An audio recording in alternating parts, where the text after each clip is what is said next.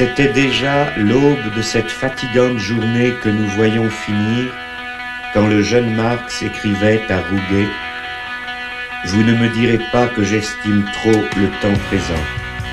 Et si pourtant je n'en désespère pas, ce n'est qu'en raison de sa propre situation désespérée qui me remplit d'espoir. Immer dienstags um 12 Uhr.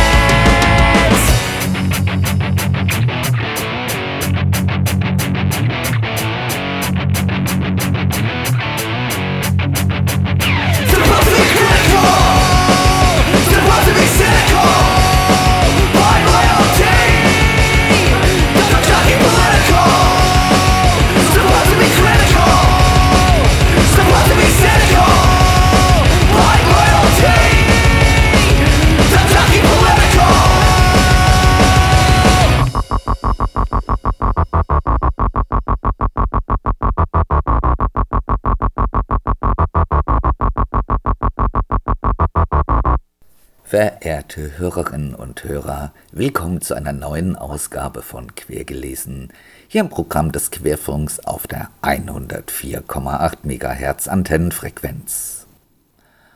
Wir haben heute wieder eine Reihe von Texten für euch zusammengestellt, von denen wir hoffen, dass sie euch interessieren werden. Und über eure Reaktion freuen wir uns immer sehr. Die könnt ihr loswerden, beispielsweise unter quergelesen.querfunk.de.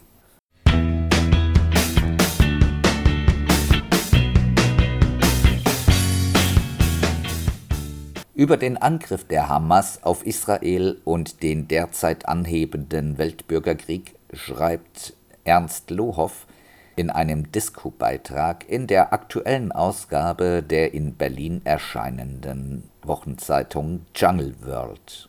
Er titelt mit Dienstleister des transnationalen Antisemitismus. Die Hamas ist eine Terrororganisation, die den Gazastreifen weniger regiert, denn als Ressource für ihre permanente Kriegsführung verwendet. Das macht sie für Israel besonders bedrohlich. Überlegungen zum 7. Oktober und seinen Implikationen.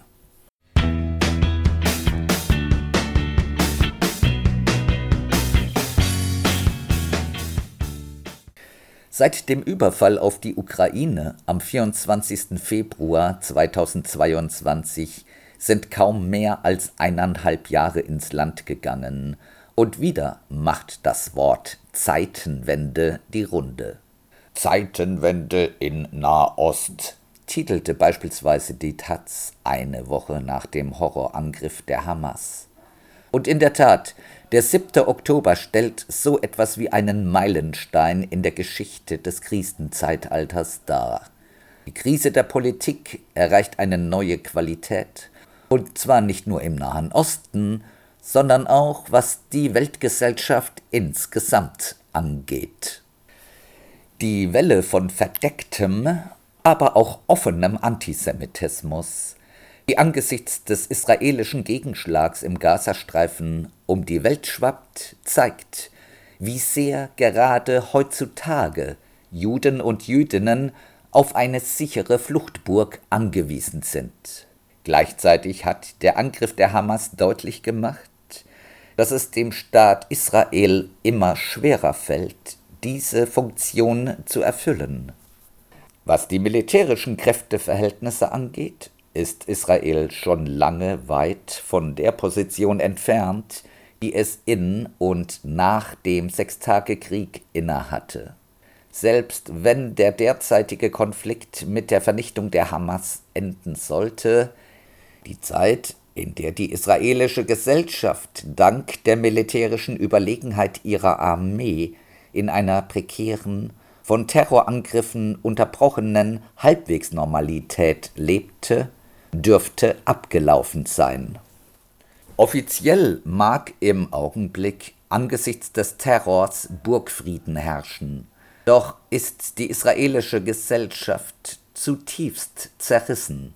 Der laizistische und linksliberale Teil kommt nicht umhin, früher oder später den Konflikt mit der Rechten wieder aufzunehmen, schon weil deren Politik eine Gefahr für die Sicherheit des Landes darstellt.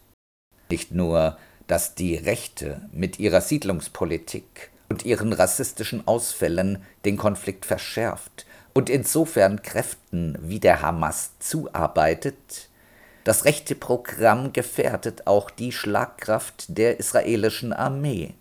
Mit dem Siedlerschutz überdehnt und verzettelt diese ihre Kräfte zu Lasten ihrer Kernaufgabe. Israels Armee ist als eine klassische staatliche Armee für den symmetrischen Konflikt mit anderen Staaten entstanden. Der letzte wirklich zwischenstaatliche Krieg, den Israel führen musste, war der Yom Kippur-Krieg im Oktober 1973 und er dürfte der letzte seiner Art bleiben. Mit asymmetrischen Konflikten tut sich die israelische Armee deutlich schwerer. Denn die lassen sich kaum in wenigen Tagen durch einen kurzen Krieg entscheiden, sondern ziehen sich in die Länge. Das galt im Prinzip auch schon für die Auseinandersetzung mit der PLO als nationale Befreiungsbewegung die einen Staat aus der Taufe heben wollte, verblieb diese aber wenigstens in ihrem Verhältnis zur Gewalt im Clausewitzschen Universum. Für sie waren bewaffnete Aktionen also eine Fortsetzung der Politik mit anderen Mitteln. Gewaltanwendung zielte in erster Linie darauf, eine vom Standpunkt eines palästinensischen Nationalismus günstige Friedensordnung zu erreichen. Zwar war auch das Programm der PLO schon mit antisemitischen Elementen durchsetzt, doch stand das politische Ziel der eigenen Staatsgründung im Vordergrund. Daraus resultierte ein zweckrationales Verhältnis zur Gewalt, das die Formen der Gewaltanwendung limitierte das ist bei der Hamas anders. Hier bildet die Gewaltzelebrierung den eigentlichen Inhalt, das eigentliche Programm. Das bedeutet eine doppelte Entgrenzung von Gewalt. Zum einen, was ihren Vollzug angeht, Gewalt bekommt einen performativen Charakter. Je gruseliger sie ist und je harmloser die Opfer, die sie trifft, umso besser. Das Töten von Zivilisten hört auf, Kollateralschaden zu sein und wird Selbstzweck. Entgrenzt ist zum anderen aber auch das mit Gewalt zu erreichende Ziel. Man träumt nicht einfach von einem Sieg über den Staat Israel, sondern von der Eliminierung des Judentums in Nahost. Dieser zweite Aspekt geht damit einher, dass auch die Dauer der gewaltsamen Auseinandersetzung entgrenzt wird. Natürlich kann der Krieg pausieren, aber er kann nicht enden, es sei denn mit der Eliminierung des jüdischen Staats. Wer auf die Eliminierung der Eliminierer hofft, hofft vergebens. Selbst wenn es gelingen sollte, die Hamas auszulöschen, würde das Israel nur befristet Luft verschaffen. Die Nachfolgekandidaten stehen schon bereit. Das Verhältnis der Hamas zur Gewalt hängt eng mit dem poststaatlichen Charakter dieser Organisation zusammen. Robert Kurz hat schon vor gut 20 Jahren angemerkt, der palästinensische Staat sei der erste Staat der Geschichte, der schon vor seiner Gründung zerfallen sei. Damit hatte er recht. Im Gazastreifen lässt sich auf schreckliche Weise studieren, wie sich Macht in einem zusammengebrochenen Staat organisiert.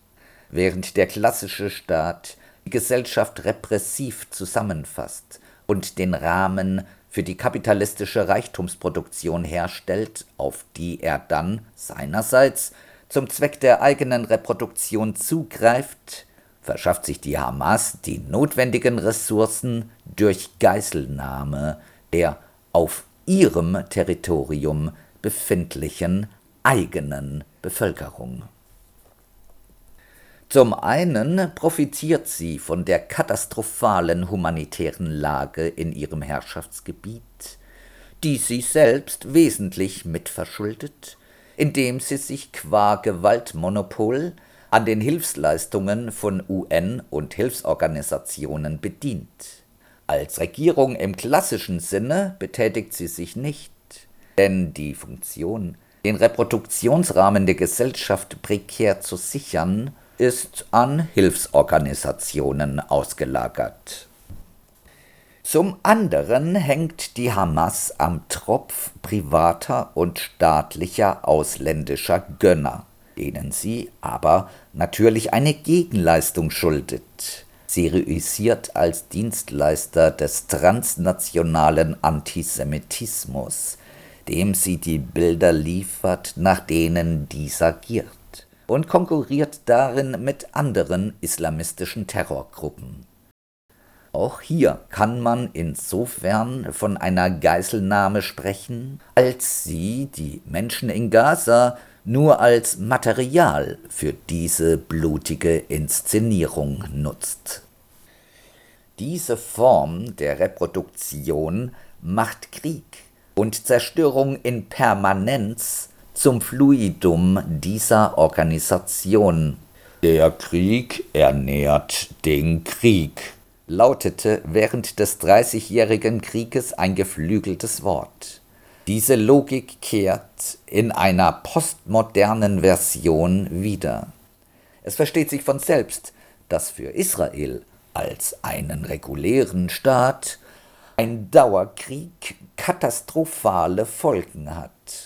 Wenn ein Gutteil der erwerbstätigen Bevölkerung ihrem Beruf nicht nachgehen kann, sondern Uniform anziehen muss, dann ist das auch mittelfristig nur durchzuhalten, wenn das Land intensiv von außen unterstützt wird.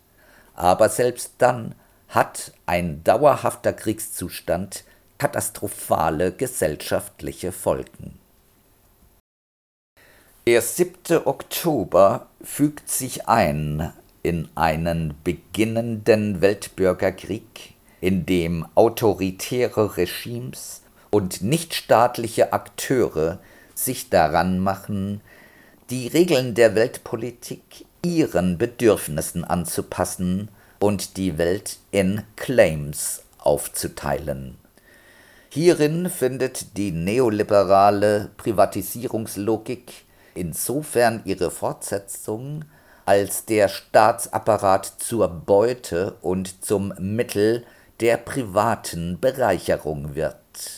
Der Mangel an positiver Integrationskraft solch kleptokratischer Herrschaft wird kompensiert durch ethnizistischen oder religionistischen Fundamentalismus und die Mobilisierung gegen äußere Feinde.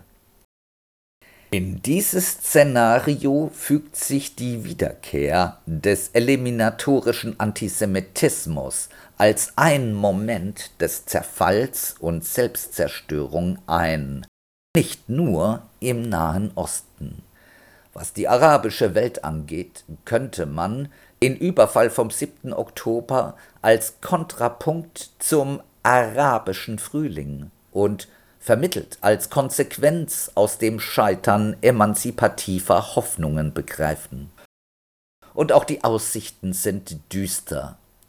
Dass Israel der letzte Staat sein sollte, der im Rahmen einer emanzipativen Aufhebungsbewegung verschwindet, gehört zu den Standards einer reflektierten Kritik am Antisemitismus. Bei der autoritaristischen Transnationale könnte sich womöglich die entgegengesetzte Logik herausmändeln, der einzige Staat, den es unbedingt vom Antlitz der Erde zu tilgen gilt, ist Israel. Auch wenn der Westen von dieser Entwicklung kalt erwischt wird, ist er keineswegs unschuldig an ihr. Zum einen wirkt sich verheerend aus, dass die Durchsetzung der liberalen Weltordnung mit gesellschaftlicher Emanzipation gleichgesetzt wurde, obwohl sie für die Mehrheit der Weltbevölkerung nur Ausschluss und Elend bedeutet. Das berüchtigte Tina-Prinzip There is no alternative hat ein Vakuum geschaffen, das nun von regressiven Kräften gefüllt wird, die selbst nur die dunkle Rückseite der westlichen Werte repräsentieren und die das Zerstörungswerk des Liberalismus auf ihre Weise fortsetzen. Zum einen rächt sich, dass die EU und die USA zwar Lippenbekenntnisse für Demokratie, Menschenrechte etc. leisten, in der Praxis aber nach wie vor mit den Machthabern kollaborieren und die emanzipative Opposition de facto im Stich lassen, wo sie sich wie im arabischen Frühling oder jüngst im Iran formiert. Hinzu kommen schließlich die ökonomischen Verflechtungen. Das Geld, mit dem Katar und Co. die Hamas finanzieren, stammt aus Ölquellen und verdankt seine Existenz dem Energiehunger vor allem des Westens. Wer demgegenüber jedoch zum Kampf gegen den westlichen Imperialismus aufruft, übersieht, dass er damit nur den autoritären und fundamentalistischen Kräften in die Hände spielt, die den Anti-Imperialismus längst schon gekapert haben und für ihre düsteren Ziele instrumentalisieren. Die letzten Tage waren gekennzeichnet von antisemitischen Parolen, Angriffen auf Synagogen und jüdische Einrichtungen. Es sind Szenen wie diese, die einen sprachlos machen. Mitten in Deutschland offen zutage getragener Hass gegen Juden. In den letzten Jahren hören wir immer wieder, es fehlt ja noch an Forschung. Wir haben ja noch nicht genaue Kriterien, wie man zum Beispiel die sogenannte Israel-Kritik und den Antisemitismus abgrenzen soll. Bullshit.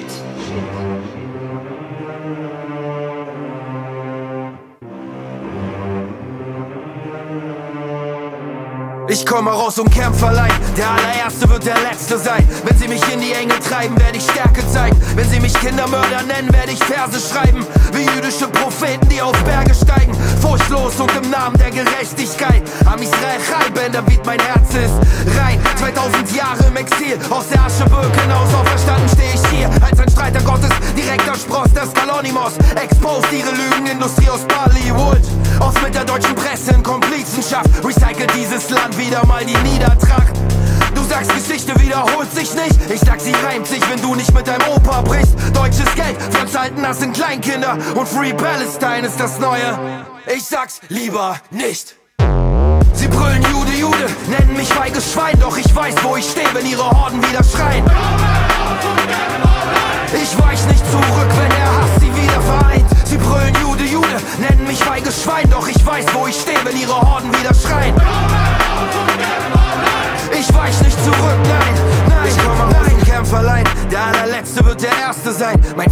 schärfte mir die Worte ins Gedächtnis ein. Denn seit Jahrtausenden im Sefer Neveim ist die Heimkehr nach Zion im Zentrum der Prophetie. Egal was die UNESCO sagt, dieser Country Club namens UN wird dominiert von einem Menschenschlag, dessen Maxime nicht die Menschenrechte sind, weshalb Millionen in China in Gefängniszellen sitzen.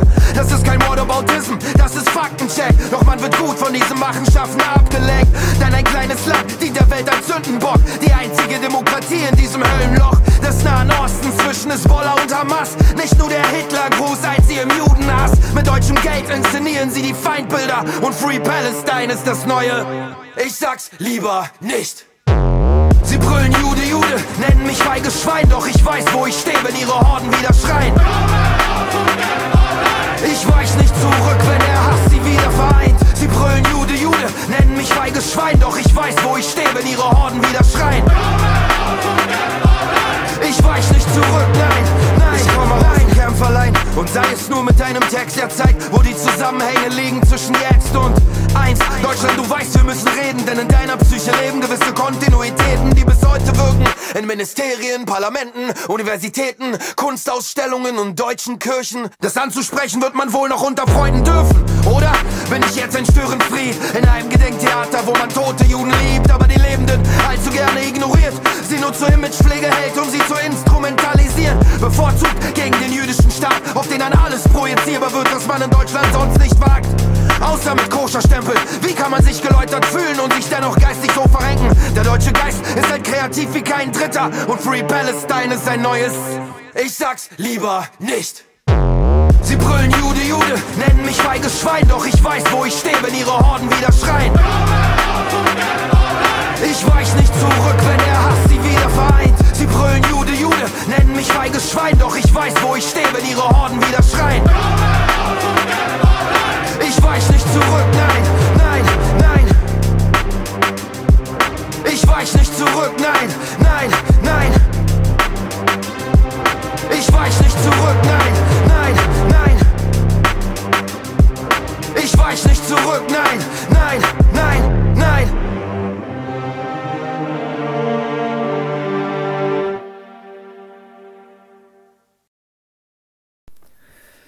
Soweit Ernst Lohoff aus der aktuellen Jungle World. Der erste Beitrag in einer Disco. Falls in den nächsten Wochen noch weitere Beiträge zu dem Thema erscheinen sollten und wir sie interessant genug finden, euch zu Gehör zu bringen, werden wir darauf zurückkommen. Ihr hörtet Ben Salomon mit Kämpf allein.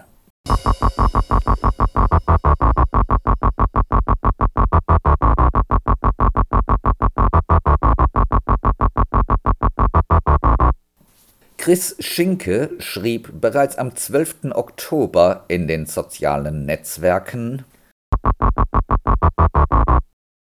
Ich arbeite seit mehr als zwölf Jahren journalistisch zum Thema Israel und merke immer wieder, dass in der Kulturszene sich gerade größtenteils so kalt und desinteressiert zeigt, ein einseitig antizionistisches Weltbild vorherrscht, das von seinen Trägern aber für hochkomplex, emanzipatorisch, progressiv und vor allem weltläufig gehalten wird. Dazu folgende Anekdote. Im Auftrag einer Münchner Kulturinstitution war ich einmal in den Palästinensergebieten unterwegs und habe dort Kunst, Performance und Theater sichten dürfen. Auch mit vielen Aktivisten in der Westbank und in Ostjerusalem habe ich gesprochen. Das Dargebotene war ehrlicherweise in der großen Überzahl haarsträubend, agitprop, plump und kitschig und oft nicht nur im Subtext zutiefst antisemitisch. Die Leute in ihrem Elend habe ich an mancher Stelle verstehen können. Das Problem eines großen Teils der Palästinenser ist aber, und das ist in Israel grundlegend anders, die stupende Unfähigkeit zur Selbstkritik der eigenen gesellschaftlichen Verhältnisse. An jedem Übel, wirklich an jeder Kleinigkeit sind die Israelis schuld, und nach dem dritten Bier, ja, jede Menge wird in der Westbank getrunken, die Juden. Ich wünschte, die Mein Kampf Bücher, die überall in den Auslagen der Geschäfte zu sehen waren, wären ein Mythos und keine Realität. Ich erzähle das alles, weil Terrororganisationen wie die Hamas nicht irgendwelche Aliens sind, die auf wundersame Weise im Gazastreifen gelandet sind und die arglose Bevölkerung unter die Knute gezwungen haben. Sie wurden nach dem Abzug der Israelis 2005 im vorherrschenden politisch-kulturellen Klima an die Macht gewählt. Und man braucht sich keine Illusionen machen. Fänden in der Westbank morgen Wahlen statt, würden sie auch dort mit großer Mehrheit von der Bevölkerung gewählt. Diese unheilvolle Stimmung in den Palästinensergebieten spürt man auf greifbare wie bedrückende Weise. Ich war jedes Mal heilfroh, zurück auf israelischem Boden zu sein. Und als ich die blau-weiße Fahne mit dem Magen David darauf an den Grenzposten gesehen habe, habe ich als aufrechter Atheist stets brav dem Herrgott gedankt. Wer weiß, vielleicht hilft es ja trotzdem.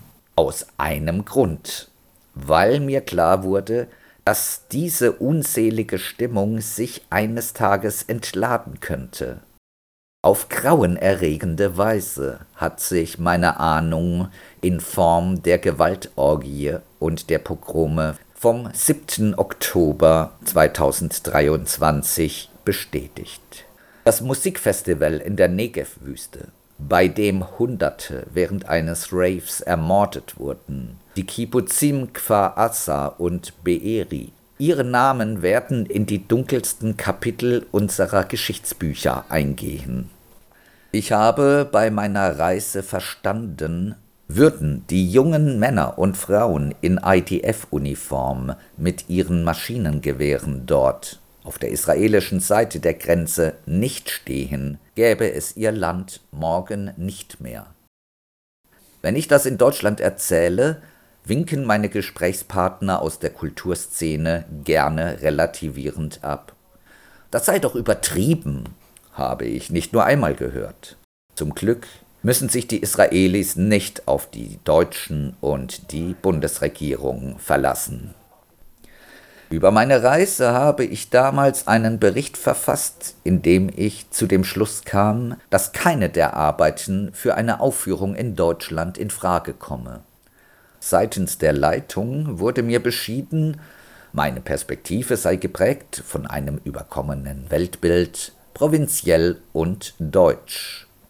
International habe man sich längst vom Shoah-zentrierten Denken gelöst. Das sei doch anzuerkennen. Das ist auch heute der gängige Sermon. Gegen Israel sein ist hip. In der dem Kulturbetrieb vorgelagerten Aktivistenszene, ob queer feministisch oder migrantisch, gehören markige Slogans wie From the river to the sea, Palestine will be free, Decolonize Israel oder Yalla Intifada zum postkolonialen Standardrepertoire, wie man im Netz auch in den Tagen seit dem schwarzen 7. Oktober sehen kann. Nimmt man diese Sprüche aber ernst? Man muss es so klar sagen, kommt man beim Terror der Hamas raus. Diese Positionen sind nicht fortschrittlich, sie sind einfach nur faschistisch. Ihr helft damit auch keinem einzigen Palästinenser, sondern erweist den wirklich fortschrittlichen und friedlichen Kräften in den palästinensischen Gebieten, ja, die gibt es, einen Bärendienst. Es hat nichts mit deutschem Provinzialismus zu tun, sich gegen den Antisemitismus zu stellen. Auch dann nicht, wenn er von euren Friends, Allies und Partnern aus dem globalen Süden oder sonst wo formuliert wird. Das ist nämlich oftmals der eigentliche Grund, dass gerade so viele, die sonst um keine Solidarnote verlegen sind, so verdächtig still sind weil sie Angst haben, anzuecken und nicht bei der nächsten Party eingeladen zu sein. Bei so mancher Party oder Gesellschaft, bei so mancher Party oder Gesellschaft sollte man aber besser froh sein, nicht dazu zu gehören.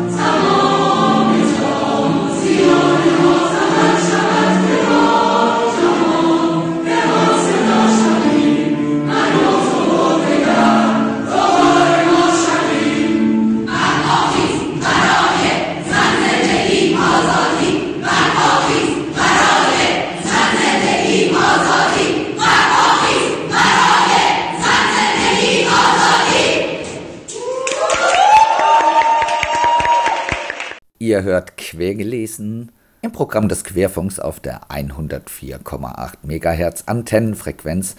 Und gerade eben hörtet ihr ein Stück, das ursprünglich in Chile komponiert wurde, das aber in den ersten Wochen nach Beginn des Aufstands im Iran im Herbst letzten Jahres von Studierenden einer Musikhochschule mit einem auf die iranischen Verhältnisse angepassten Text intoniert wurde.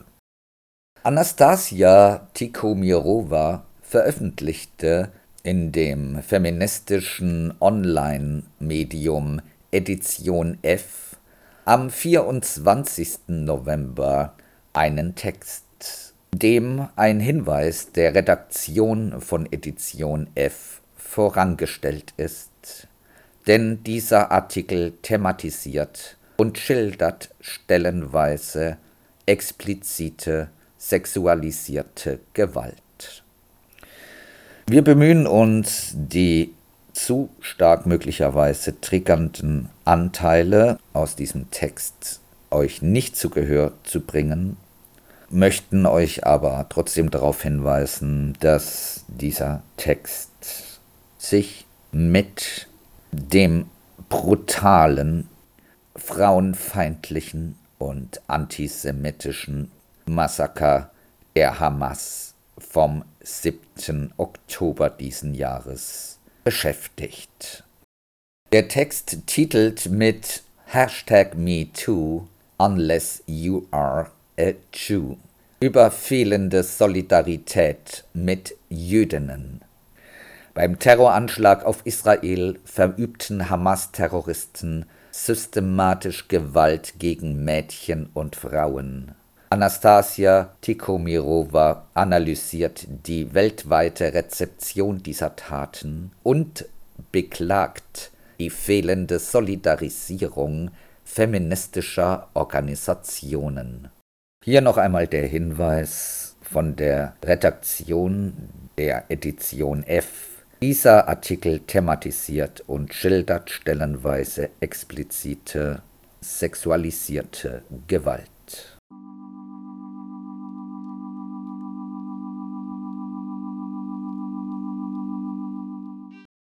Am Samstag, dem 7. Oktober 2023, verübten Terroristen der Hamas einen Terroranschlag auf Menschen in Israel, bei dem so viele Jüdinnen und Juden an einem Tag getötet wurden wie seit der Shoah nicht mehr.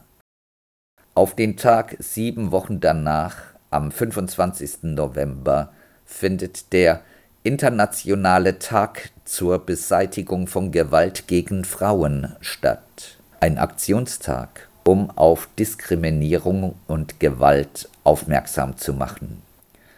Obwohl diese beiden Daten nicht allzu weit auseinander liegen, scheinen die brutalen Anschläge der Hamas und die durch sie systematisch ausgeübte sexualisierte Gewalt und Folter gegen israelische Frauen in Vergessenheit geraten, wenn sie denn je ins Bewusstsein getreten sind.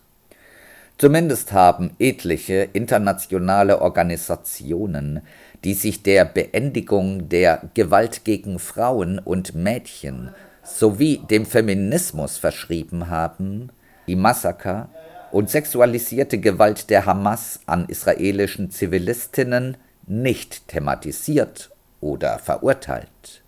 Darunter finden sich große Frauenrechtsorganisationen wie UN Women, die sich am 20. Oktober besorgt über die vertriebenen Frauen aus Gaza zeigten, bis zu dem Zeitpunkt jedoch kein Wort über sexualisierte Gewalt an Frauen und Mädchen in Israel verloren. Weltweit gibt es zudem etliche aktivistische, sich als feministisch verstehende Gruppen, welche die Hamas-Massaker gar als Akt des Widerstands gegen Israel feierten und auf tausenden weltweiten pro-palästinensischen Demonstrationen, die teilweise von Linken und Feministinnen organisiert worden waren, war die Gewalt der Hamas gegen jüdische Frauen kein Thema.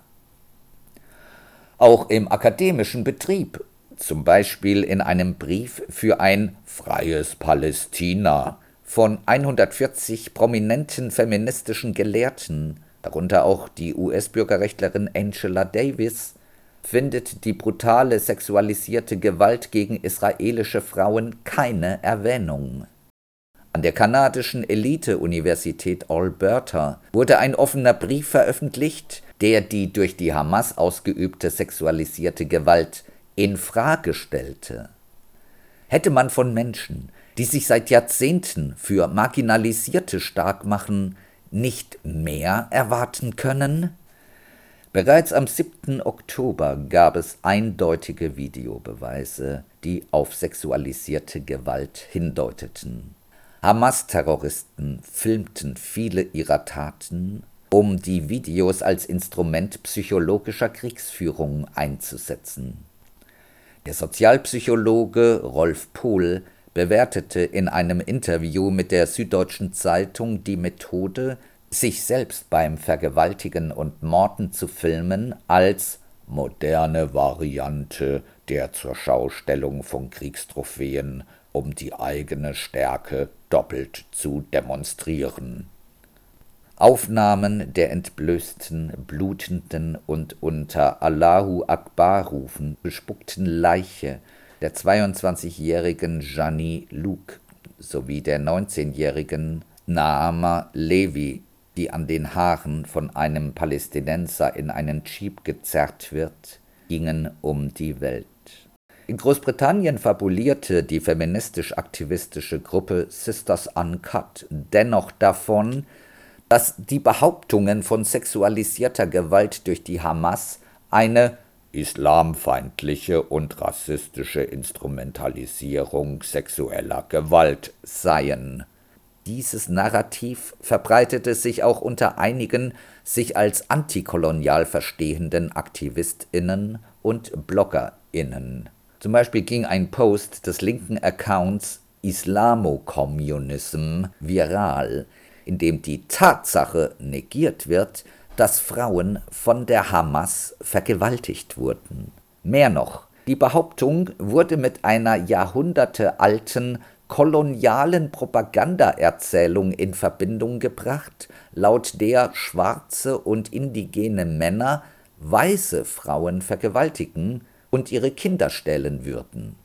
Diese Erzählung sollte weißen Kolonialherren als Legitimation zur Gewalt gegen rassifizierte Männer dienen. Nicht nur die Imagination von Jüdinnen als weiß entbehrt jeglichen Wissens über die Diversität der israelischen Bevölkerung und der rechtsextremen Rassenlehre, nach der Jüdinnen und Juden nie als weiß und privilegiert galten, egal ob sie askenasisch oder misraisch sind. Auch der Glaube daran, dass rassifizierte und muslimische Männer nicht als Täter existieren können, zeugt von einer Anbiederung oder zumindest Ignoranz gegenüber der Ideologie des Islamismus und seiner Opfer. In einem Milieu, das sich ansonsten stets auf das feministische Konzept der Definitionsmacht und die Losung Opfern Glauben stützt, ist die Leugnung und Verächtlichmachung brutaler sexualisierter Gewalt und Folter gegen Jüdinnen nur durch eines erklärbar Antisemitismus, der jüdische und israelische Frauen entmenschlicht.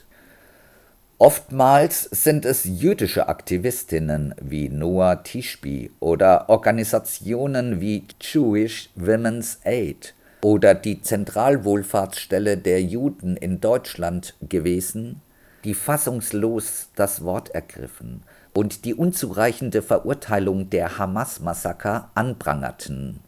Solche Taten haben dauerhafte schädliche psychologische Auswirkungen auf Opfer sexualisierter Gewalt, heißt es in einer Erklärung von Jewish Women's Aid.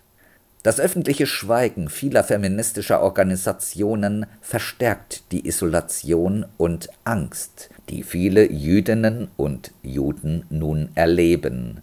Sie fühlen sich nirgendwo mehr sicher. Eine derart unsolidarische Öffentlichkeit macht es Opfern sexualisierter Gewalt noch schwerer, über ihre Traumata zu sprechen.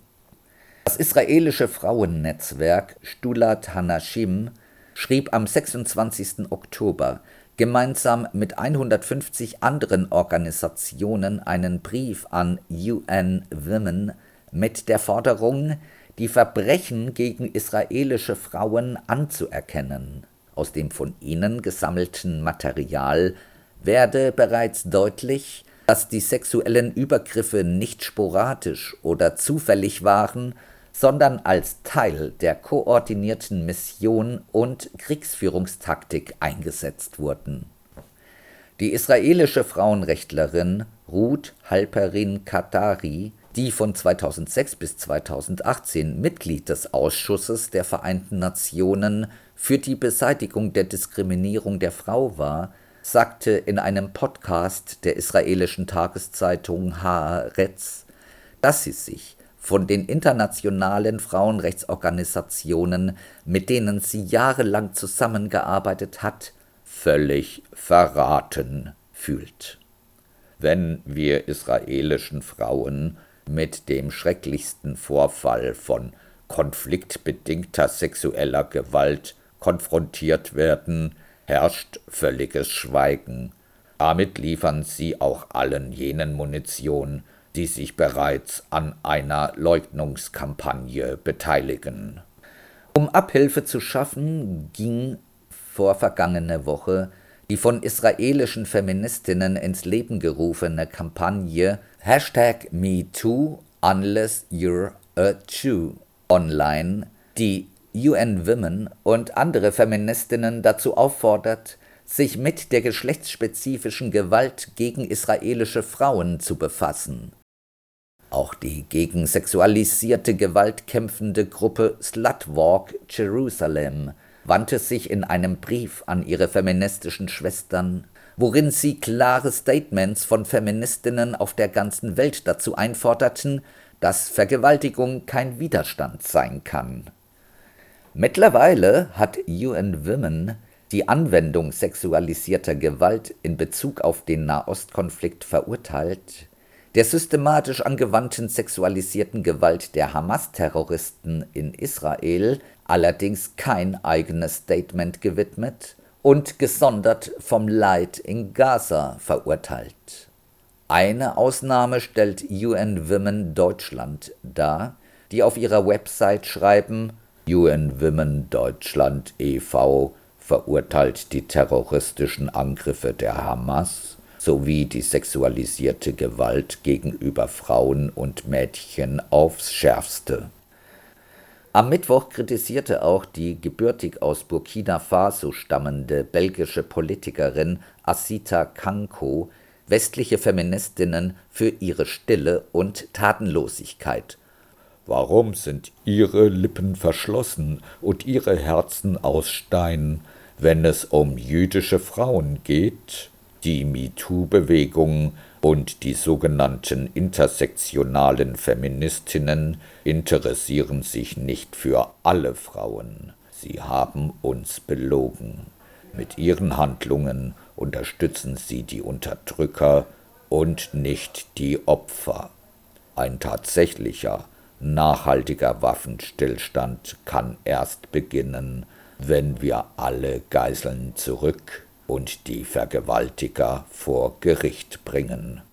Von den etwa 240 in den Gazastreifen verschleppten Geiseln sollen etwa 100 Frauen und Mädchen jeden Alters sein. Die Zentralwohlfahrtsstelle der Juden in Deutschland berichtete in einem Forderungspapier von der Androhung von Menschenhandel und Zwangsprostitution in Geiselhaft. Die als Geiseln genommene 19-jährige Soldatin Noah Marciano sowie die 65-jährige Yehudit Weiss wurden ermordet von israelischen Soldaten im Gazastreifen aufgefunden. Noch immer werden Leichen auch in Israel geborgen. Darunter sind die entführt geglaubte Friedensaktivistin Vivian Silver oder die Mitarbeiterin des angegriffenen Supernova-Festivals Shani Gabay, die dermaßen brutal zugerichtet wurden, dass es mehr als fünf Wochen dauerte, ihre Überreste zu identifizieren. In Israel wurden unterdessen nach Angaben des israelischen Polizeipräsidenten Dudi Katz über 1000 Aussagen aufgezeichnet und mehr als 60.000 Videoclips im Zusammenhang mit den Anschlägen vom 7. Oktober gesammelt. Darunter befinden sich auch Berichte von Menschen, die Zeuginnen von Gruppenvergewaltigungen wurden. Unter der Leitung von Dr. Koraf El-Kayam Levi, einer Menschenrechtsexpertin an der Hebräischen Universität, wurde eine zivile Kommission eingerichtet, die Beweise für die von der Hamas verübten Gräueltaten gegen Frauen und Kinder dokumentieren soll. Gegenüber CNN sagte El-Kayam Levi, dass sie niemals alles erfahren würden, was den Frauen zugestoßen ist, weil die meisten Vergewaltigungsopfer auch ermordet worden sind. Es gibt mehrere von der israelischen Polizei verifizierte Videos auf denen verkohlte, missbrauchte Frauenleichen zu sehen sind. Zudem existieren weitere Augenzeugenberichte von Überlebenden und Ersthelfern von Frauen- und Mädchenleichen. In aufgezeichneten und verifizierten Verhören gestehen einige gefangen genommene Terroristen, dass sie den Befehl hatten, Zivilistinnen zu ermorden, zu vergewaltigen und zu entführen. Ein Verdächtiger sagt, dass die entführten Frauen und Mädchen in Gefangenschaft vergewaltigt werden sollten. Ein weiterer Verdächtiger erklärte den israelischen Vernehmungsbeamten, er und seine Männer hätten die religiöse Erlaubnis erhalten, Kinder, Frauen und Alte zu töten. Laut hochrangigen Sicherheitsbeamten gibt es mehrere gegenseitige Anschuldigungen, Vergewaltigungen begangen zu haben unter den festgehaltenen Terroristen.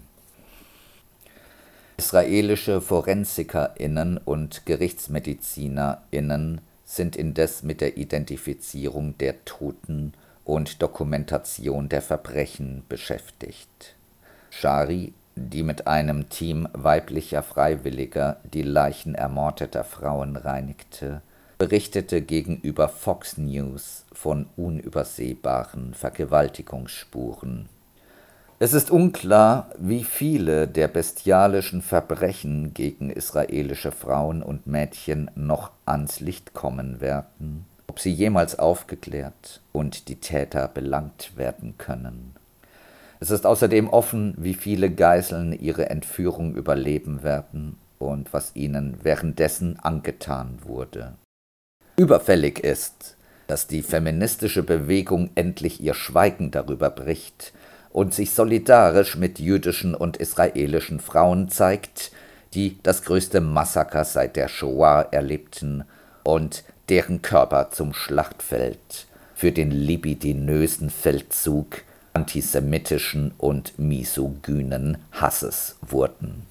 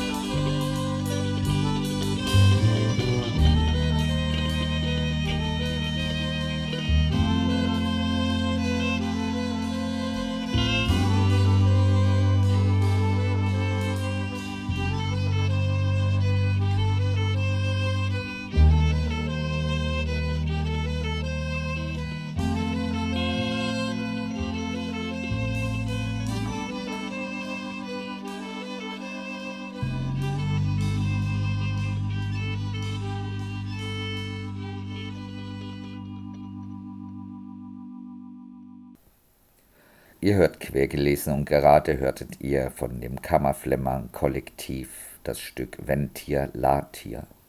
Davor hörtet ihr einen Text von Anastasia Tikomirova aus der Edition F, aus dem wir einige Stellen, die sehr verstörend wirken können, gekürzt haben. Anastasia Tikumirova wird am Donnerstag, dem 7. Dezember, zusammen mit Tom Khaled Würdemann auf einer Diskussionsveranstaltung in der Roten Flora in Hamburg sprechen. Der Titel ist Wer ist die Hamas und was kommt nach ihr?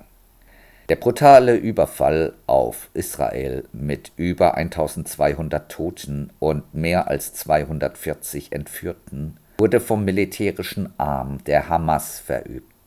Diese islamistische Gruppierung wurde 2006 im Gazastreifen zur Regierung gewählt und hält sich seitdem dort autokratisch an der Macht.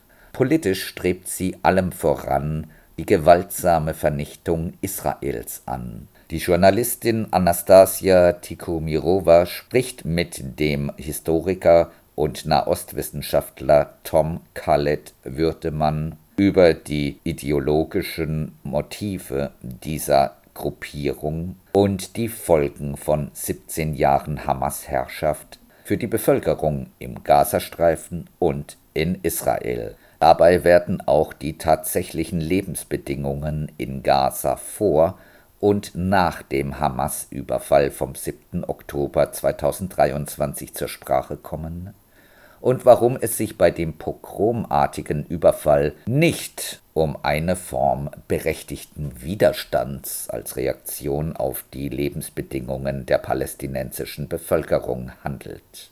Welche Perspektive von friedlicher Koexistenz gibt es für die Palästinenserinnen und Israelis, wenn die Herrschaft der Hamas vorüber sein wird? Diese Veranstaltung am Donnerstag, dem 7. Dezember um 19.30 Uhr in der Roten Flora in Hamburg, wird organisiert von der Hamburger Initiative gegen Antisemitismus. Diese hat sich als Reaktion auf das Massaker der Hamas vom 7. Oktober 2023 gegründet.